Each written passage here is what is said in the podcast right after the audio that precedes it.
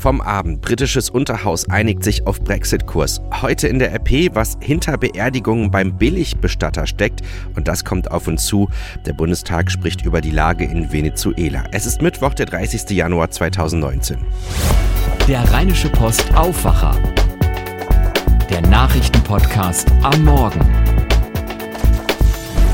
schönen guten Morgen. Ich bin Daniel Fiene und schön, dass wir gemeinsam in diesen neuen Tag starten. Ich weiß nicht, wie es euch geht, aber mit ziemlicher Sicherheit kann ich euch sagen, was ich in zwei Monaten machen werde. Mein überfälliger Urlaub ist dann schon wieder zu Ende.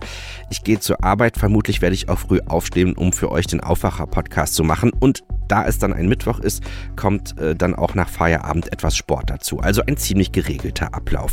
Was macht ihr Ende März? Sieht vermutlich ähnlich aus. Ganz anders ist das aber bei unseren noch EU-Partnern in Großbritannien. Zwei Monate vor dem Brexit-Termin ist ein Ende des Streits zwischen London und der EU nicht in Sicht.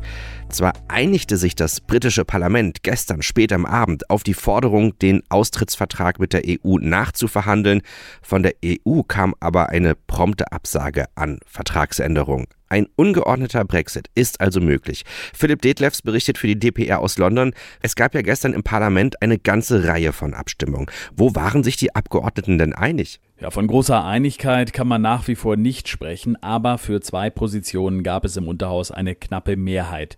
Es soll keinen ungeregelten Austritt geben und Theresa May soll in Brüssel nochmal vorsprechen und über die von der EU verlangte Garantie für eine offene Grenze in Irland verhandeln. Das war ja vorher schon erwartet worden. May hatte ja auch selbst schon klar gemacht, dass sie hinter dem Antrag steht, den Backstop zu streichen und den durch alternative Regelungen zu ersetzen. Inwieweit kann man das jetzt denn als Erfolg für May werten? Kann sie denn in Brüssel überhaupt was erreichen? Ja, man konnte ihr gestern schon ansehen, dass sie damit sehr zufrieden war. Das war schon ein kleiner Triumph für sie, aber es war eben auch nur ein Zwischenerfolg. Sie hat nach der Abstimmung betont, dass es einen Weg zu einer tragfähigen und nachhaltigen Mehrheit gibt, die EU mit einem Deal zu verlassen. Nur dazu muss sie jetzt erstmal nachverhandeln. Und das Problem dabei ist, die EU hat gestern Abend nochmal klargestellt, dass es keine Nachverhandlungen geben wird und schon gar nicht in der Irlandfrage. Das britische Parlament hat sich ja grundsätzlich gegen einen Brexit ohne Deal ausgesprochen. Trotzdem droht das No-Deal-Szenario weiter. Genau, denn dieser Beschluss hat rechtlich gar keine Konsequenzen und deshalb kann er auch keinen ungeregelten Austritt, keinen chaotischen Brexit verhindern. Das Austrittsdatum, der 29. März 2019, ist im EU-Austrittsgesetz festgeschrieben und wenn es keine Verschiebung des Brexits gibt und wenn kein Abkommen erreicht wird, dann würde Großbritannien ja trotzdem ausscheiden, auch ohne Deal. Ist denn die Verschiebung des Brexits nun ganz vom Tisch?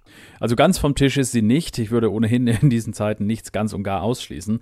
Aber gestern sind gleich zwei Anträge gescheitert, die Mays Regierung dazu bewegen wollten oder besser gesagt zwingen wollten, den Brexit zu verschieben. Das heißt, aktuell ist das kein Thema. Ein Bericht von Philipp Detlefs.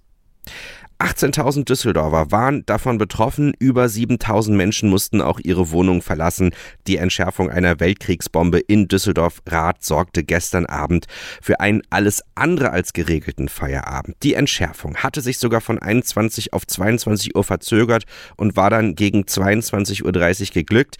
Die Entschärfung konnte erst später beginnen, weil im Sperrkreis noch Wohnungen mit Licht entdeckt wurden. Schauen wir auf die Themen des Tages. Wenn wir mal ehrlich sind, so ein kleiner Schnäppchenleger, der steckt steckt doch in jedem von uns. Sei es bei Lebensmitteln, Handyverträgen oder Urlaubsreisen. Aber wer denkt bei Sonderangeboten in Höhe von 444 Euro an Beerdigung?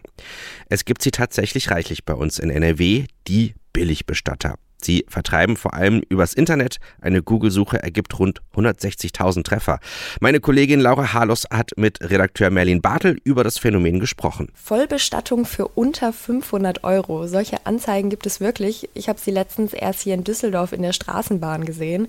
Merlin, du hast dich mit Discount-Bestattern auseinandergesetzt.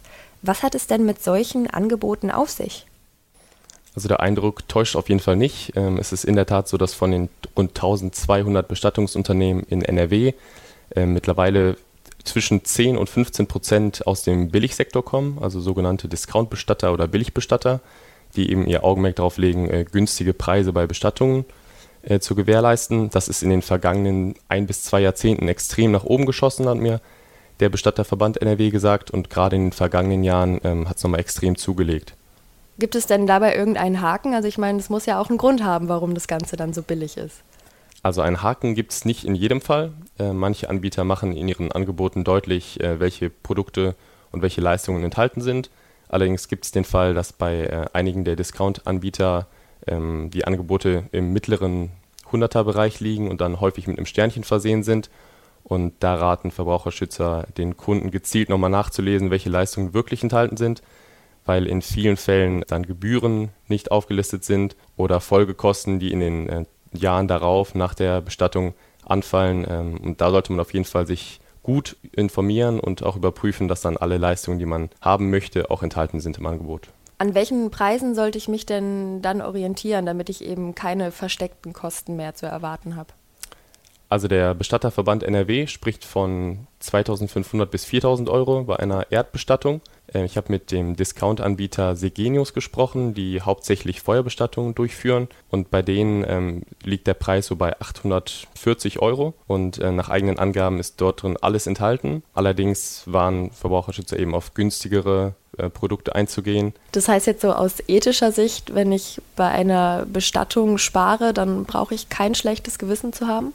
Nee, also heutzutage ist es äh, auf jeden Fall vereinbar, dass man äh, sowohl pietätvoll mit der Bestattung umgeht, als auch sparen kann.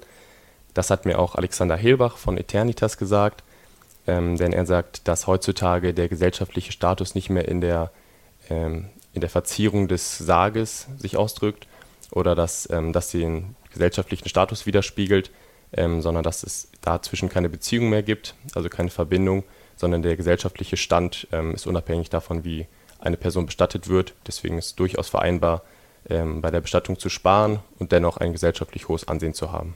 Danke, Merlin.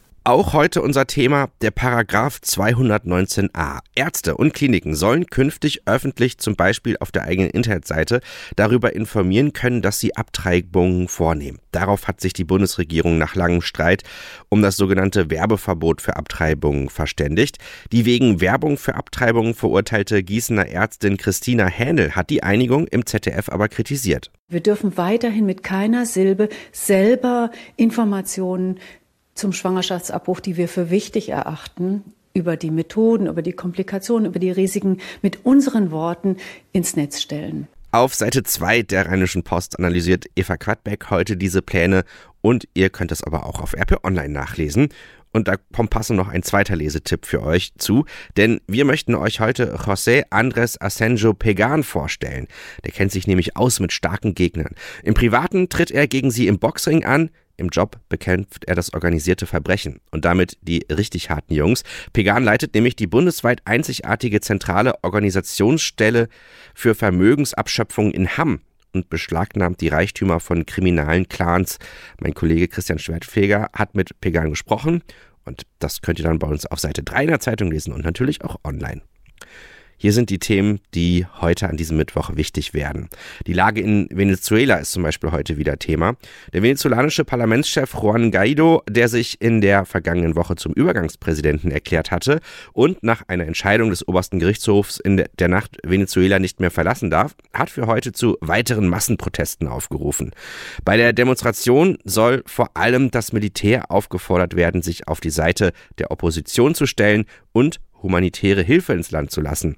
Der Machtkampf in Venezuela ist ab ca. 15.35 Uhr auch Thema einer aktuellen Stunde im Bundestag. Im Streit der Länder mit dem Bund über die Finanzierung der geplanten Digitalisierung der Schulen schreitet der Vermittlungsausschuss ein. Um 18 Uhr kommen die Vertreter aus Bundestag und Bundesrat in Berlin erstmalig in dieser Legislaturperiode zusammen, um über eine mögliche Änderung des Grundgesetzes zu diskutieren. Ein vom Bundestag beschlossenes Gesetz für eine solche Änderung hatten die Länder im Bundesrat im Dezember abgelehnt. In der Krise der Deutschen Bahn kommt Verkehrsminister Andreas Scheuer von der CSU jetzt zum dritten Mal seit Jahresbeginn mit der Spitze des Konzerns zusammen. Bei den Gesprächen am Nachmittag soll es vor allem darum gehen, wie die komplexen Strukturen des Konzerns verbessert werden können und wie die künftige Finanzierung aussieht. Kommen wir jetzt zum Wetter für das Rheinland. Es kann heute leichten Schneefall geben, den ganzen Tag über. Es ist grau und bedeckt, die Werte pendeln zwischen 0 und 1 Grad. Morgen kommt die Sonne häufiger durch bei 2 Grad. Das war der Rheinische Postaufwacher für diesen Mittwoch. Mein Name ist Daniel Fiene. Wir hören uns dann morgen wieder. Habt einen guten Tag. Mehr bei uns im Netz www.rp-online.de